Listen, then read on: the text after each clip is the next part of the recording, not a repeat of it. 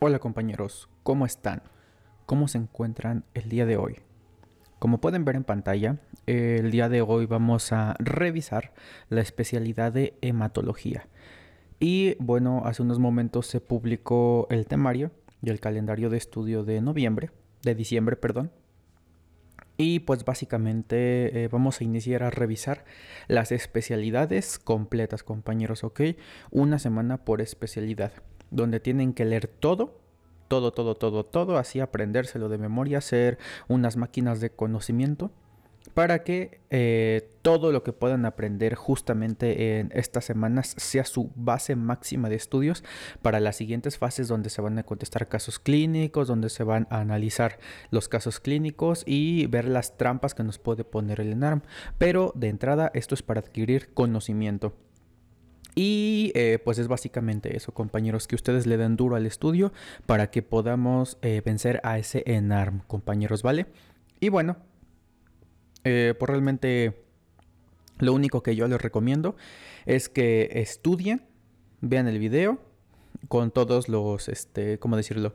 Pues sí, con todo lo que tenemos disponible desde los resúmenes hasta el podcast y los fines de semana tratar de dedicarle un poquito más a simuladores. Es decir, estudiar toda la semana de lunes a viernes, sábado igual darle una estudiadita y hacer un simulador en la tarde-noche y el domingo igual otra estudiadita de lo que sienten que menos se les quedó y otro eh, simulador, ¿vale?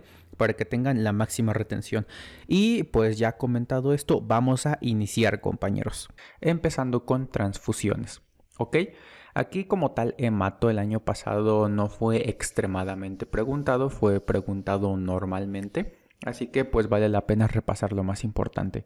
De entrada empecemos con este caso clínico. Tenemos a un paciente de 26 años que acude a urgencias con un cuadro de apendicitis. Se toman sus preoperatorios y tiene una hemoglobina de 8.5. ¿Qué decides hacer? Aquí pueden ver las respuestas, transfundir un concentrado eritrocitario antes del procedimiento, transfundir un concentrado durante el procedimiento, transfundir dos concentrados, uno antes y uno durante el procedimiento, o pasar directamente a cirugía. Y por el otro lado tenemos, acude a consulta un paciente asintomático con laboratorios de rutina para seguimiento de diabetes y dislipidemia. Usted se percata que tiene una cifra de hemoglobina de 6.7. ¿Qué decide hacer? Corroborar cifras de, eh, con otra biometría hemática, mandar a urgencias para transfundir dos concentrados eritrocitarios, evaluar la etiología de la anemia o mandar tratamiento para sus padecimientos y enviar a casa. ¿Ustedes qué harían, compañeros, con estas hemoglobinas y estos datos que tenemos? Y están en todo lo correcto, compañeros. La primera, el primer caso clínico es pasar directamente a cirugía. Y, y ustedes dirán, pero tiene hemoglobina de 8. Y yo les diré, sí, pero lo que dice la guía mexicana de transfusiones es lo siguiente, que solamente vamos a transfundir a pacientes cuando tengan anemia con signos o síntomas de hipoxia tisular. En este caso el paciente no cumple con nada de eso, simplemente viene con apendicitis. Una hemoglobina preoperatoria menor a 8.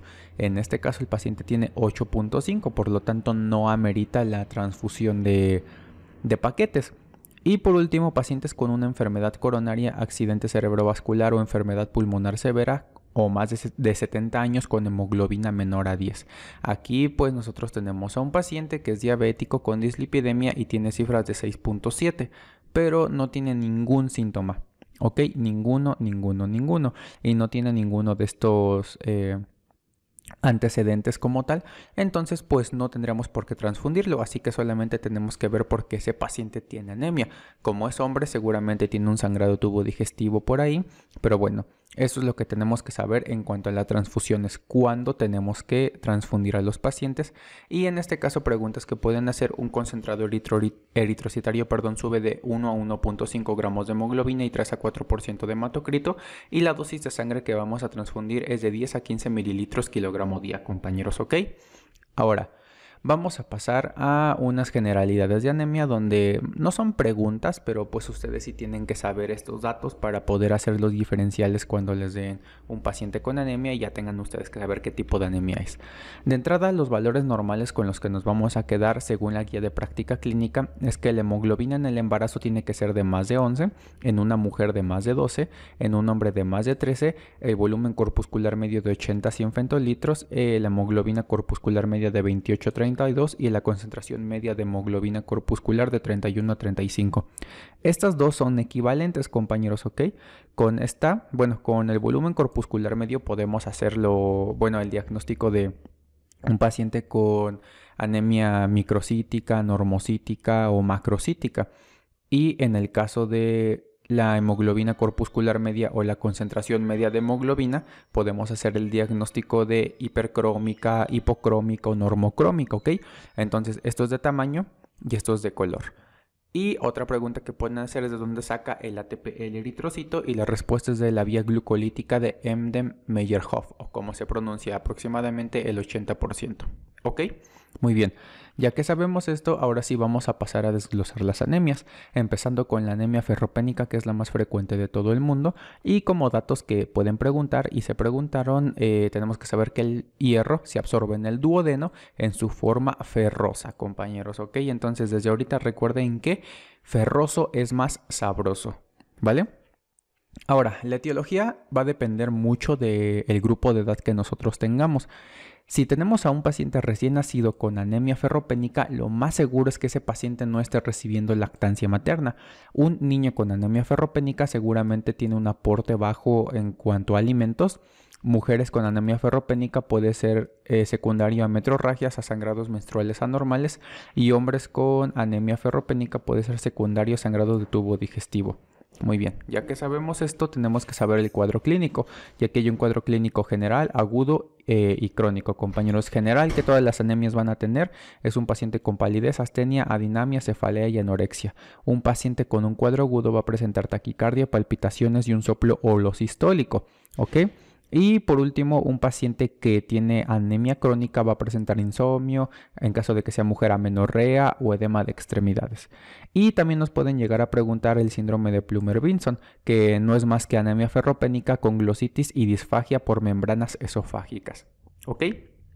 Ahora, ¿cómo vamos a hacer el diagnóstico? Pues de entrada vamos a pedir a todos los pacientes con sospecha de anemia una biometría hemática, ¿ok? Y en esa biometría hemática pues vamos a constatar que la hemoglobina y el hematocrito van a estar disminuidos. Ya vimos los valores normales anteriormente. Y en el caso de la anemia ferropénica vamos a ver que tenemos una anemia microcítica hipocrómica. En este caso el BCM va a estar disminuido y la hemoglobina corpuscular media igual va a estar disminuida, pero puede estar normal. Lo más más frecuente es que esté disminuida, así que ustedes quédense con eso, microcítica hipocrómica. Aquí la amplitud de distribución eritrocitaria que pueden encontrarlo como AD o como RW va a estar aumentado. ¿Ok? Y el recuento de plaquetas puede estar normal o con una trombocitosis, compañeros. Esto puede ser un dato clave importante para hacer diagnósticos diferenciales. También por último el recuento de leucocitos va a ser normales. Ahora, si con esto no nos basta y nosotros queremos tener como que un diagnóstico más exacto, podemos pedir una cinética de hierro. Y aquí déjenme borro esto para que se vea. Ahora, si nosotros pedimos la cinética, tenemos que saber que la ferritina es el parámetro más confiable para hacer el diagnóstico diferencial entre anemia ferropénica y anemia de entidades crónicas. Aquí como datos clave, la ferropénica ya vimos que es microcítica hipocrómica y la anemia de entidades crónicas es normocítica normocrómica.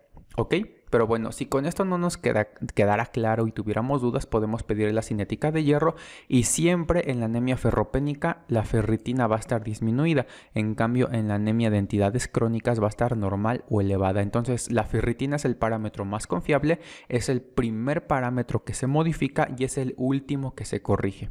¿Ok?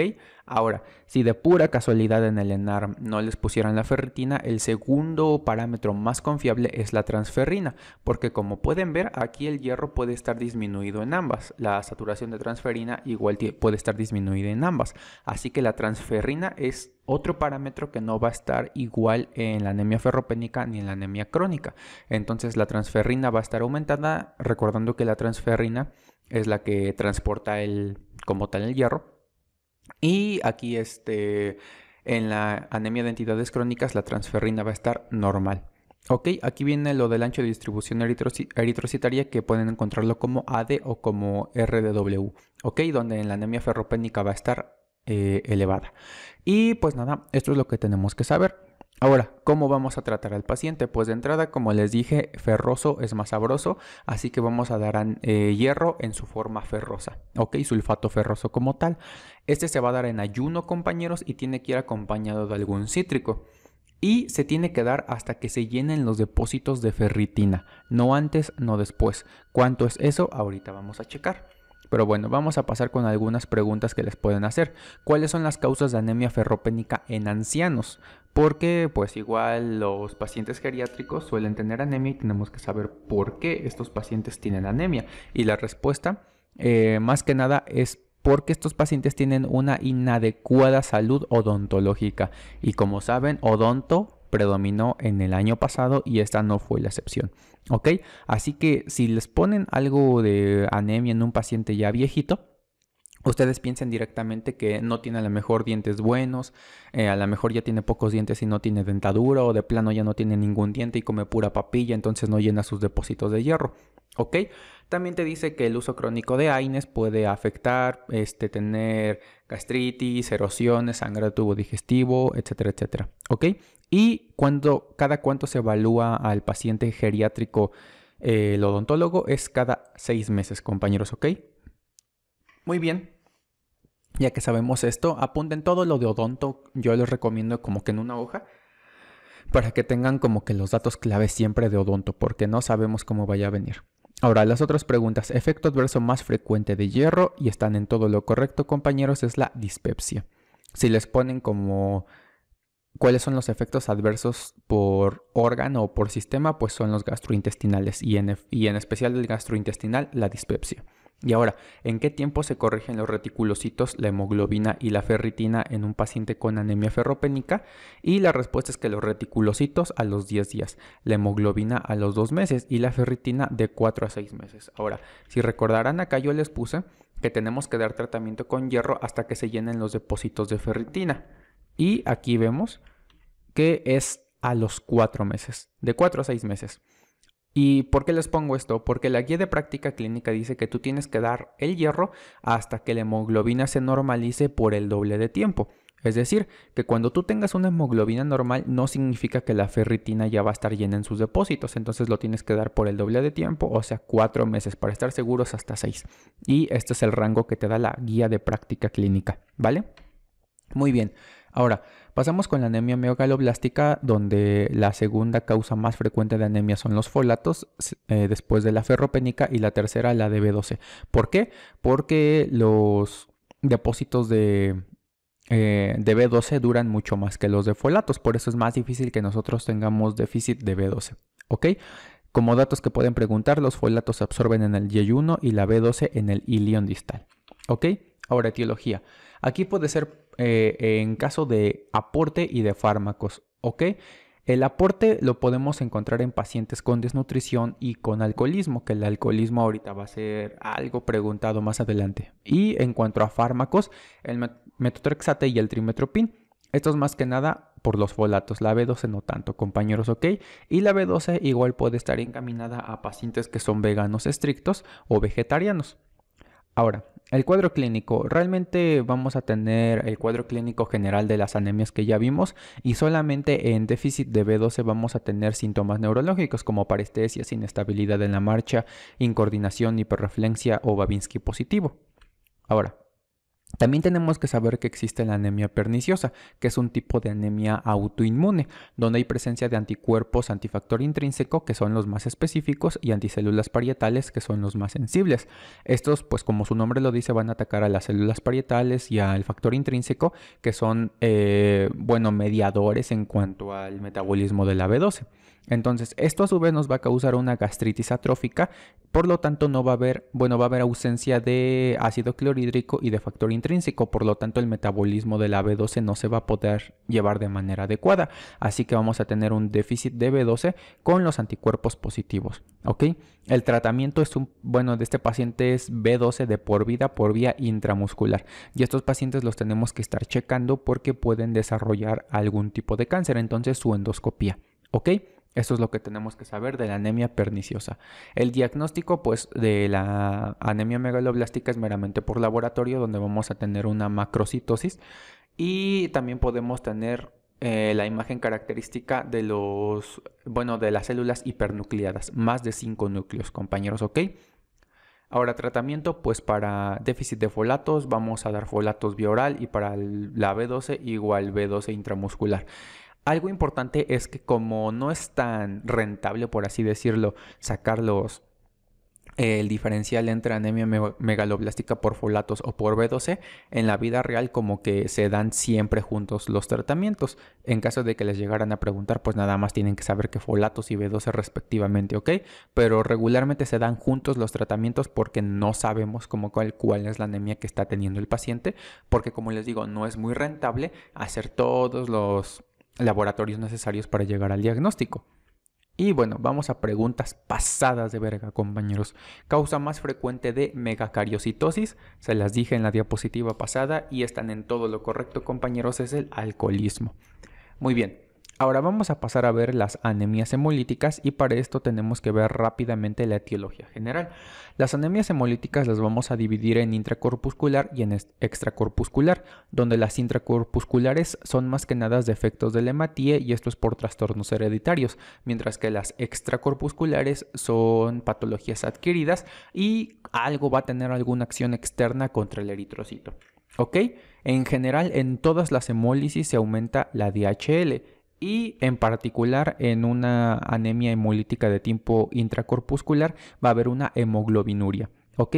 Esto por la hemólisis, que, bueno, hemólisis intravascular que puede causar eh, necrosis tubular aguda y esta es mediada por el complemento y por el IgM, compañeros, ok, tengan bien apuntado esto. Y por el otro lado, las anemias hemolíticas de tipo extracorpuscular van a tener aumento de la bilirrubina indirecta por hemólisis extravascular. Este va a estar mediado por macrófagos perdón, y por el vaso. Ahora, este es el resumen de lo que hablamos ahorita en las anemias carenciales. Por si lo... Bueno, esto ya saben que lo van a tener en la carpeta de cuadros, compañeros, así que lo pueden ir a checar. Estas cuadritos nada más es para ver las anemias hemolíticas, pero bueno, me adelanté a hacerles esta, ¿ok? Muy bien, vamos a empezar con la esferocitosis hereditaria, compañeros, ¿ok? Que es una patología autosómica dominante y esta va a ser por ausencia de cadenas combinadas o de anquirina. Anquirina es más frecuente a nivel internacional en México de cadenas combinadas, ¿ok? Ahora, en el VIH o la frotis que vamos a encontrar anemia microcítica hipercrómica. Esto es muy importante. Para el ENARM, la única patología que te causa anemia microcítica hipercrómica es la esferocitosis hereditaria. Y pues vamos a encontrar esferocitos que son patognomónicos. ¿Ok? En la clínica vamos a encontrar síndrome anémico con COMS directo negativo y pues obviamente vamos a tener hemólisis, que es lo que ya mencionamos en, la diapositiva pasada. Ahora, estas hemólisis se pueden desencadenar por eh, la infección de parvovirus B19, compañeros, ok, y también podemos encontrar esplenomegalia. El diagnóstico lo vamos a hacer con VIH y con frotis y como vemos aquí, en niños con una concentración media de hemoglobina corpuscular mayor a 36, que esta es una hipercromía, o sea, microcitosis hipercrómica, se recomienda sospechar de esferocitosis. Ok, el gol estándar es la prueba de hemólisis osmótica. El VH y el Fortis no, solamente es como lo inicial, pero el gol estándar es la prueba de hemólisis osmótica. El tratamiento es con folatos bioral y la esplenectomía. ¿Cuándo se recomienda la esplenectomía? Después de los 6 años de edad, compañeros, ¿ok? Otras cosas que tenemos que saber, que en estos pacientes que ya tengan la esplenectomía se tienen que vacunar contra encapsulados como el neumococo, meningococo y a hemófilos influenza tipo B, compañeros, ¿ok? Ahora, Pasando a la deficiencia de glucosa 6-fosfato deshidrogenasa, tenemos que saber que es una patología ligada al cromosoma X. Es la más común de todas las deficiencias enzimáticas y como vamos a encontrar a nuestro paciente en la VH en el frotis con una anemia hemolítica y podemos encontrar los cuerpos de Heinz, que son aquí periféricos más que nada. Ahora, el cuadro clínico pues es un síndrome anémico, un paciente con ictericia y pregunta del año pasado, un paciente con fabismo. ¿Qué es eso? Que el paciente come habas, este, no sé, leguminosas en general y va a empezar a ponerse ictérico. También los fármacos lo pueden desencadenar como la nitrofurantoína, los AINES, las sulfas, la vitamina K o algunas infecciones. Esta patología se puede eh, como que sospechar, bueno, más bien diagnosticar en el tamiz neonatal ampliado, ¿ok? Puede llegar a ser pregunta, pero pues como sabemos solamente vemos el básico aquí. Ahora, el VH y el frotis igual lo podemos utilizar y el frotis más que nada para ver los cuerpos de Heinz. ¿Ok? Ahora, aquí es todo lo que les decía de las cosas que pueden desencadenar. Aquí el naftaleno igual fue pregunta del año pasado, por si lo llegaran a preguntar, pues apréndanselo.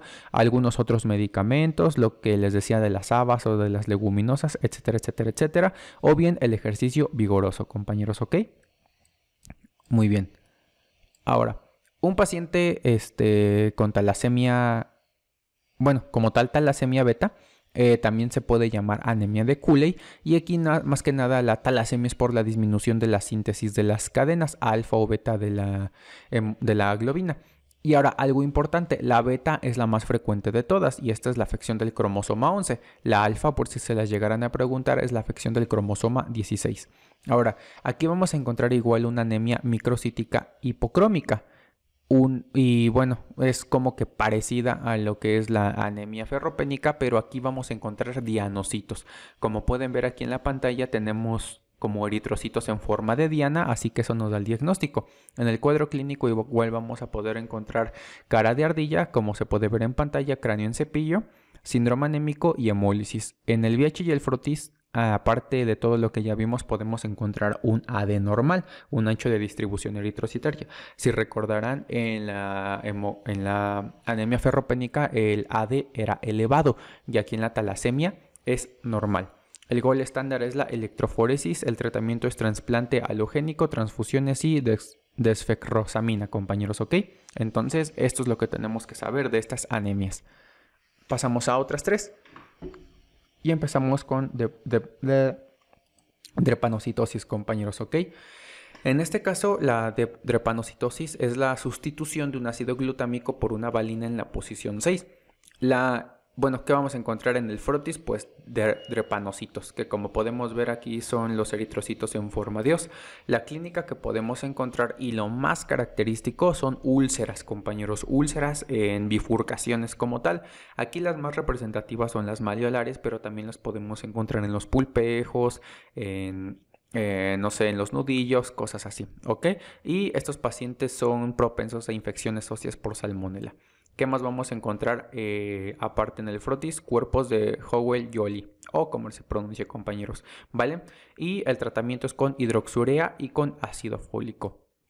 Ahora, la anemia aplásica. Esta tenemos que saber que es idiopática, pero también se puede causar en pacientes que consumen cloranfenicol bioral. Como saben, el cloranfenicol ahorita lo más que se utiliza es para la profilaxis en la conjuntivitis en los recién nacidos, pero vía oral como tal ya no. Entonces, si alguien toma cloranfenicol bioral, tiene riesgo de desarrollar anemia plástica. ¿Qué vamos a encontrar? Pues un paciente con pancitopenia y disminución de los reticulocitos, porque como tal, como dice aplásica, no va a estar funcionando la médula, entonces no vamos a tener reticulocitos. ¿Qué más vamos a encontrar? Este síndrome aplásico y como tal no va a existir esplenomegalia. Esto es muy importante, que no vamos a encontrar aquí el vaso crecido. Si lo encontramos crecido, no, este, pues no debemos de pensar en esta patología. Aquí que tenemos que, bueno, tenemos que sospechar esto en pacientes que tengan talla baja, pigmentación de la piel como lo podemos ver aquí y malformaciones de las extremidades superiores como ausencia y hipoplasia del radio y ausencia del pulgar o malformaciones renales. ¿Cómo vamos a hacer el diagnóstico? Con biopsia de la médula ósea y con la biometría hemática. ¿Ok? Aquí el tratamiento es con trasplante halogénico y globulina antitimocito, compañeros. ¿Ok? Muy bien. Por último tenemos las anemias mediadas por IG, donde podemos encontrar las calientes y las frías. Las calientes son las más frecuentes de todas, mediadas por IgG, y las frías por IgM.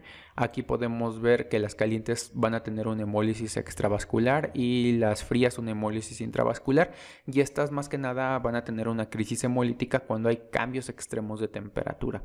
¿Vale? Aquí el tratamiento más que nada es con esteroides y en las calientes se puede realizar esplenectomía y en las frías agregar el rituximab, compañeros, ¿ok? Entonces es lo que tenemos que saber. Ya en otras patologías que nos pueden llegar a preguntar tenemos la hemoglobinuria paroxística nocturna, que esta como tal es ligada al cromosoma X y se relaciona con el gen PIC-A, por eso aquí pongo un puerco de PIC. En el frotis y en la VIH vamos a encontrar pancitopenia y en la clínica pues hemoglobinuria, crisis hemolíticas nocturnas que igual este, puede haber trombosis de repetición en pacientes jóvenes en sitios no usuales, ¿ok? En los brazos igual, en los dedos, ese tipo de cosas. Aquí el diagnóstico lo vamos a hacer con la prueba de HAM, que bueno, por eso puse un jamón de HAM Y el gol estándar es la citometría de flujo, donde vamos a encontrar CD55 y CD59. Aquí lo tenemos de la guía de práctica clínica. Y el tratamiento es con trasplante de progenitores hematopoyéticos, compañeros. Ahora, en la policitemia vera, esta va a estar asociada al gen JAK2. Y aquí vamos a tener el diagnóstico. Aquí esperen, listo con un paciente que tenga hemoglobina, en caso de que sean mujeres, de más de 16.5 o hematocrito más de 48 y en hombres hemoglobina de 18.5 más y el hematocrito de más de 52. Aquí vamos a encontrar rubicundes cutánea, cefalea, mareo y una esplenomegalia. Aquí podemos ver la diferencia entre un paciente con policitemia y un paciente sin policitemia. En la VIH pues vamos a encontrar aumento de hematocrito, hemoglobina y eritrocitos y la eritropoyetina va a estar completamente normal porque como tal no es defecto de sobreproducción producción de la eritropoyetina, sino de las mutaciones del gen YAC. Y aquí el tratamiento van a ser flebotomías, donde el objetivo va a ser hematocrito de menos de 45%, hidroxiurea y ácido acetilsalicílico. Por último, la trombocitosis esencial igual va a estar originada por alteraciones en el gen JAK-STAT y aquí va a haber trombocitosis de más de, de 600.000 plaquetas. Estas van a ser grandes y eh, agranulocíticas, compañeros. Aquí vamos a tener oclusiones vasculares arteriales y dolor urente en los dedos. Ah, en la VIH pues vamos a encontrar la trombocitosis y podemos encontrar eritromegalia igual. Aquí el tratamiento es con ácido acetilsalicílico hidroxiurea. Aquí el objetivo es que tengamos plaquetas de menos de 400 mil. ¿Ok? Y la hidroxiurea se da cuando el paciente tiene aproximadamente 1.5 millones de plaquetas, lo cual es muchísimo. Muy bien. Terminando con esto vamos a pasar a unas preguntas donde les pueden poner la imagen y ustedes tienen que saber cuál es la imagen característica y pues la enfermedad como tal. Entonces, a ver, ustedes aquí tienen, bueno, esta es una normal, este es un frotis normal, los eritrocitos están normales, entonces aquí más que nada la pregunta es cuál es la tinción que se utiliza para visualizar y aquí ahora sí ustedes me pueden decir qué observan y de qué patología. Excelente compañeros, entonces la tinción es la tinción de, de o Gray o como se pronuncie. En este caso aquí tenemos esquistocitos que son como no, que nos dan alusión a una hemólisis y de este lado dacriocitos, los famosos eritrocitos en lágrima que son de una mieloptisis. Por este lado, a ver qué pueden encontrar compañeros, ya hasta algunos están señalados o enrollados. Excelente compañeros. Aquí tenemos equinocitos que son eritrocitos en forma de corcholata y estos se dan más que nada en la enfermedad renal crónica. Aquí tenemos esferocitos de la esferocitosis hereditaria. Aquí tenemos dianocitos que ya los checamos hace rato que son de hemoglobinopatías o bien de talasemias. Y los de drepanocitos eh, eritrocitos en forma de os que es de la anemia de células falciformes. Muy bien. Ya acabamos con la serie roja, ahora vamos a pasar a ver las leucemias. Y estos son temas muy muy largos, pero aquí nada más nos vamos a concentrar en los puntos clave. Vamos a empezar con las agudas. En el caso de la linfoblástica aguda tenemos que saber que los factores de riesgo son el benceno, el virus de Epstein-Barr, el síndrome de Down y el cloranfenicol. ¿Cómo vamos a clasificar? Es con la clasificación que tenemos aquí. Y nada más tenemos que saber que L1 significa que eh, es una leucemia de células pequeñas, L2 de células grandes y L3 de células Burkitt o de cielo estrellado, compañeros. ¿Ok? Cuadro clínico. Pacientes casi siempre van a ser niños, sino es que todos van a ser niños y vamos a tener el cuadro de la pancitopenia. O sea, si tenemos todas las líneas disminuidas, pues vamos a tener a un paciente propenso a infecciones, un paciente con sangrados recurrentes, eh, ese tipo de cosas, ¿vale? Pálido por lo de la anemia y todo eso. Y vamos a encontrar sí o sí blastos de más del 20%. Esto es clave. Si no tenemos esto, no pensamos en una leucemia linfoblástica aguda. ¿Ok? Diagnóstico lo vamos a hacer mediante la detección de las translocaciones, donde la más frecuente es la 1221, pero pues todas las demás igual pueden estar presentes y el tratamiento es con quimioterapia, antraciclina y arace, compañeros. Ahora, en la leucemia mieloblástica aguda, pues el factor de riesgo más importante va a ser la edad. Un paciente entre más grande, más factor de riesgo tiene para desarrollar esta patología. El cuadro clínico igual es un paciente con pancitopenia y blastos de más del 20%. Aquí no van a ser niños, son más adultos, ¿ok? Ahora, el diagnóstico igual lo vamos a realizar con las translocaciones que pueden ver en pantalla. Aquí no hay una más frecuente que otra, simplemente son esas. Y la clasificación aquí la vamos a tener este como tal, igual por números y letras. Lo más importante es que la M2 y la M3 eh, son característico encontrar los bastones de Auer. En la M4 y en la M5 afección al sistema nervioso central y en la M3 coagulación intravascular diseminada. Ahora, pasamos a las crónicas, donde vamos a empezar con la linfática crónica, donde los factores de riesgo más importantes son los marcadores aberrantes CD5 y CD19, compañeros. El cuadro clínico es un paciente que va a tener blastos ausentes, pero va a tener linfocitosis, compañeros, ¿ok? Linfocitosis, eh, ahora sí que vamos a, a, tomar de laboratorios, vamos a ver que hay muchos linfocitos y estos linfocitos van a ser normales. Aparte de esto, el paciente va a tener adenopatías y megalias. Ahora, dependiendo en el estadio que nosotros le encontremos, es que puede encontrar algún tipo de, agregado. En este caso, estadio 0 son asintomáticos. En el estadio 1 ya vamos a empezar a encontrar adenopatías. En el estadio 2 las megalias, como el esplenomegalia. En el estadio 3 ya un cuadro clínico de anemia. Y en el estadio 4 trombocitopenia. Tratamientos son esteroides más rituximab. Y en la anemia mieloide crónica, que esta es la más preguntada de las crónicas, eh, pues la afección más que nada es por el cromosoma Filadelfia, que esta fue pregunta del año pasado. Tenemos que saber que es una traslocación de los cromosomas 922, así que esto es lo que se pregunta. El cuadro clínico es un paciente igual con leucocitosis y trombocitosis, pero estos, obviamente los blastos van a estar a menos del 20%. Aquí sí puede haber, no como en este lado de la linfática crónica que están ausentes totalmente, aquí sí, pero no sé, un 10%, 8%. ¿Ok? Y aquí vamos a diferenciar distintas fases, compañeros, donde la fase crónica pues es un paciente con leucocitosis y puede tener plaquetas normales, va a tener anemia, esplenomegalia, adenopatías y blastos de menos del 5%. En la fase acelerada ya vamos a empezar a tener aumento de las plaquetas y los blastos van a aumentar del 5 al 20% y en la fase blástica pues vamos a tener unas plaquetas muy elevadas con leucocitosis y blastos del más del 20%. Aquí es cuando ya nos convertimos como tal a una agudización. Y el tratamiento es con imitabib y trasplante halogénico. Realmente es todo lo que tienen que saber, no se metan en más porque si no se pueden confundir porque son temas muy largos, así que solamente con esto compañeros. Vamos a pasar con los linfomas. El más importante que se tienen que aprender es el linfoma de Hodgkin, que este como tal es una neoplasia sólida de los ganglios linfáticos con afección de células B. ¿Ok? Aquí podemos ver la clasificación y nada más tenemos que saber que la tipo esclerosis nodular es la más frecuente, la que es rico en linfocitos es la de mejor pronóstico y la depresión de, linfocitos es la de peor pronóstico. El cuadro clínico pues vamos a encontrar adenopatías que son más frecuentemente las cervicales las que encontramos y el síndrome de Hoster, que este es un dolor en los ganglios cuando hay consumo de alcohol por parte del paciente. También podemos encontrar esplenomegalia, fiebre y síntomas B. El diagnóstico lo vamos a hacer a través de bueno, el diagnóstico inicial lo podemos hacer a través del frotis, cuando donde vamos a encontrar la célula de red Stenberg o binucleada o con ojos de búho, que aquí la pueden ver en pantalla, y el tratamiento es con quimioterapia ABBD. No se preocupen de qué significan estas siglas, simplemente que quédense con ABBD, ¿ok?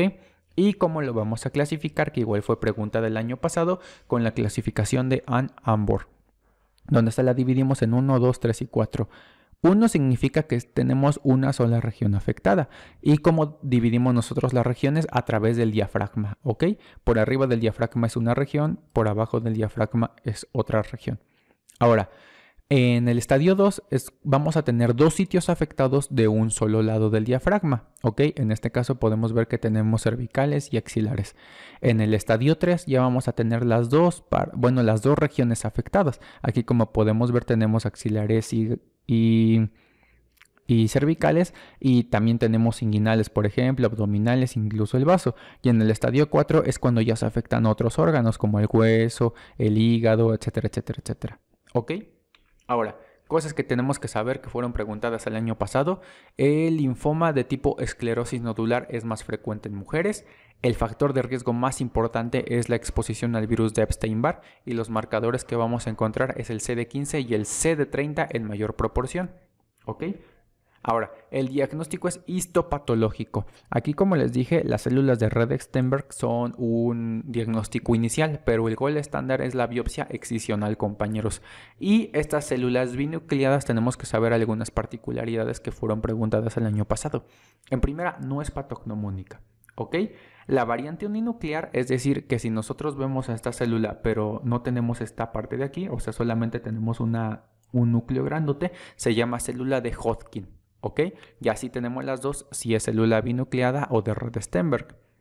La variante de la esclerosis nodular se llama célula lacunar, es decir, que si nosotros tenemos esta célula y aparte tenemos una esclerosis nodular, la célula se llama célula lacunar.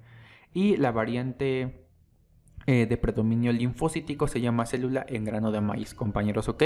Son preguntitas del año pasado para que se las aprendan por si acaso las vuelven a repetir. Y después tenemos el linfoma no Hodgkin, que como tal los factores de riesgo importantes es un paciente que se expuso a quimioterapia o radioterapia igual al virus de Epstein-Barr. Aquí igual se afectan en mayor cantidad los linfocitos tipo B, pero también se pueden afectar los TEO y los natural killer.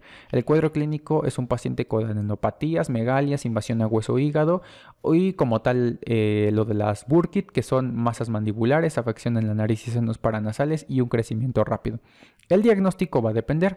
Aquí tenemos dos variantes, el linfoma tipo Burkitt y el linfoma tipo folicular. En el tipo Burkitt la translocación es la 814 y en el folicular la 1418. Ahora, el tipo más frecuente es el difuso de células grandes, que fue pregunta de examen del año pasado, y en el frotis podemos encontrar células pequeñas con núcleos hendidos, también los pueden encontrar como núcleos foliculares. El tratamiento aquí va a ser con rituximab. Realmente este linfoma no Hodgkin casi no lo preguntan compañeros, entonces yo les recomiendo que presten más atención al tipo Hodgkin, ¿ok? Muy bien. Preguntas que les pueden hacer. Lugar más frecuente de linfomas extraganglionares primarios y es el gastrointestinal. Lugar más frecuente de adenopatías en linfomas, ya lo vimos en la de Hodgkin, cervicales. Y además del linfoma, ¿qué otra patología presenta células de red Stenberg? La mononucleosis infecciosa. Por esa razón, eh, las células de red Stenberg no son patognomónicas, ¿ok? Porque pues otras patologías lo pueden presentar. Ya pasando a la coagulación, compañeros, ya casi terminamos, vamos a ver la vía intrínseca y extrínseca. Y este eh, diagrama nada más lo pongo por la siguiente razón. Aquí vamos a ver que la intrínseca viene con una I, que vamos a hacer nosotros, vamos a partir esta I a la mitad. Entonces, si la partimos a la mitad, nos quedan dos T's, ¿vale? Y ya nada más le agregamos la T, TP. ¿Esto qué significa? Que la vía intrínseca la vamos a monitorizar a través del TTP. Y otra cosa importante es que las separinas son las que intervienen aquí en la vía intrínseca. Y lo podemos checar porque si nosotros tenemos una ida intrínseca y le damos un giro como de 80 grados, nos queda una H. ¿Ok? Y por el otro lado, en la vía extrínseca la, la checamos con el TP y el manejo es con los anticoagulantes orales. Muy bien. Ahora, ya un poquito más digerible en este cuadro tenemos la terapia anticoagulante que suelen ser algunas preguntillas que pueden hacerles y de entrada pues las heparinas las dividimos en heparinas no fraccionadas y de bajo peso molecular. Ok, aquí como pueden ver la no fraccionada eh, actúa bueno como agonista antitrombin de la antitrombina 3 y la de bajo peso molecular eh, tiene una actividad contra el factor 10 activado. Estas eh, estas heparinas se administran de vía parenteral o subcutánea y tienen un rápido inicio de acción. Como vimos en la diapositiva pasada, la heparina de no fraccionada es la que requiere el control con el TTP y la heparina de bajo peso molecular no requiere control, ¿ok? Es un medicamento más estable. En caso de que nos pasemos de la heparina no fraccionada, el antídoto es el sulfato de protamina. Ahora, en el caso de los anticoagulantes orales, como tal, la mayoría son antagonistas de la vitamina K. Estos se dan por vía oral, como su nombre lo dice, y estos más o menos tardan 72 horas en iniciar la acción. Ahora, el INR es con el que los vamos a estar monitorizando y estos más o menos son de 2 a 3 puntos los que lo tenemos que tener para decir que está estable el paciente. En caso de que nos pasemos, el antídoto es la vitamina K. Y ya por último vamos a pasar a ver la patología de la coagulación, que fue la más pregunta del año pasado y ahorita van a ver por qué, compañeros. Es eh, la enfermedad de von Willebrand, que como tal es una patología autosómica dominante y aquí tenemos tres tipos. La tipo 1 es cuantitativo parcial, la tipo 2 es cualitativa y la tipo 3 cuantitativo total. ¿Ok? Aquí esté. Muy bien cuadro clínico y van a ver por qué fue preguntada el año pasado. Porque el cuadro clínico clásico es un paciente con hemorragias mucocutáneas cuando hay procedimientos dentales o cuando se cepillan los dientes. Entonces, por esta razón, es que no sé qué les pasó el año pasado que preguntaron mucho de odonto, pero bueno, esa es la razón por la que fue preguntada como tal.